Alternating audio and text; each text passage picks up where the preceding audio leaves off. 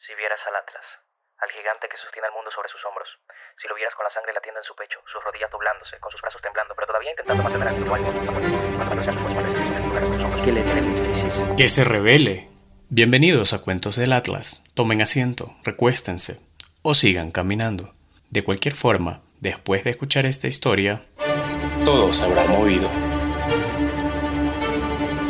Hoy hablaremos sobre el valor de las cosas, es decir, ¿Qué es lo que le otorga el valor que estamos dispuestos a pagar a un bien o un servicio?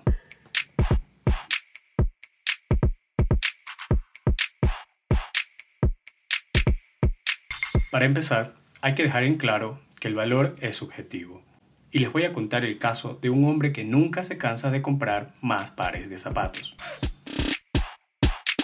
A mi amigo Luis se le ocurrió que las personas que vivimos en mi ciudad y que nos interesan las ideas de libertad, deberíamos realizar una reunión para socializar y conocernos. Acordamos que nos reuniríamos una semana después en la casa de Santiago y María Laura. Llegó el día de nuestra reunión y mientras Santiago preparaba la parrilla, María Laura se empeñaba en terminar la ensalada que se serviría más tarde.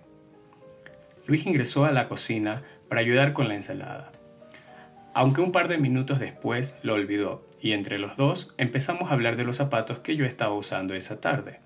A su parecer eran bonitos, aunque para mí eran unos simples mocasines azules.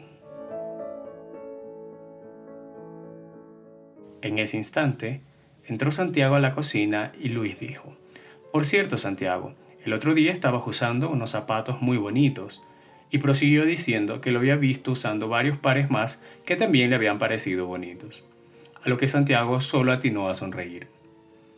María Laura se sumó a la conversación y nos confesó que ella creía que su esposo tenía más pares de zapatos que ella.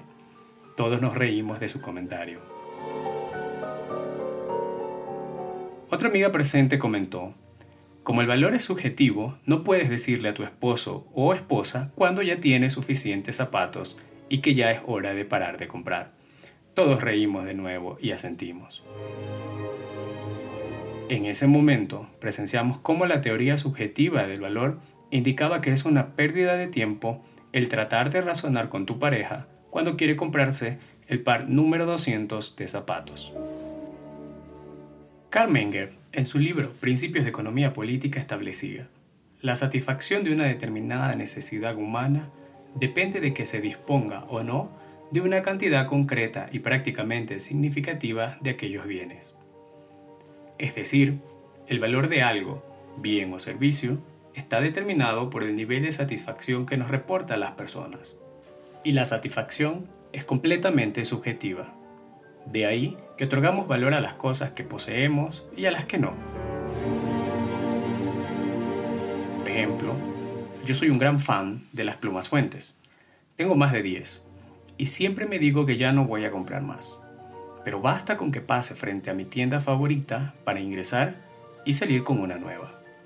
Es decir, mi valoración por ese tipo de bolígrafos es muy alta y sigo comprando sin importar el precio o la cantidad que ya tenga.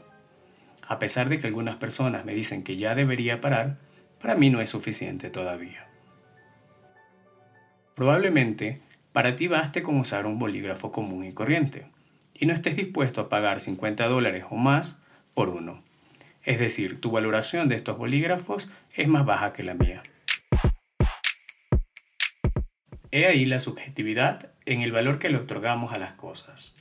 Y es distinto para todas las personas. Eso es todo por hoy. Hasta la próxima.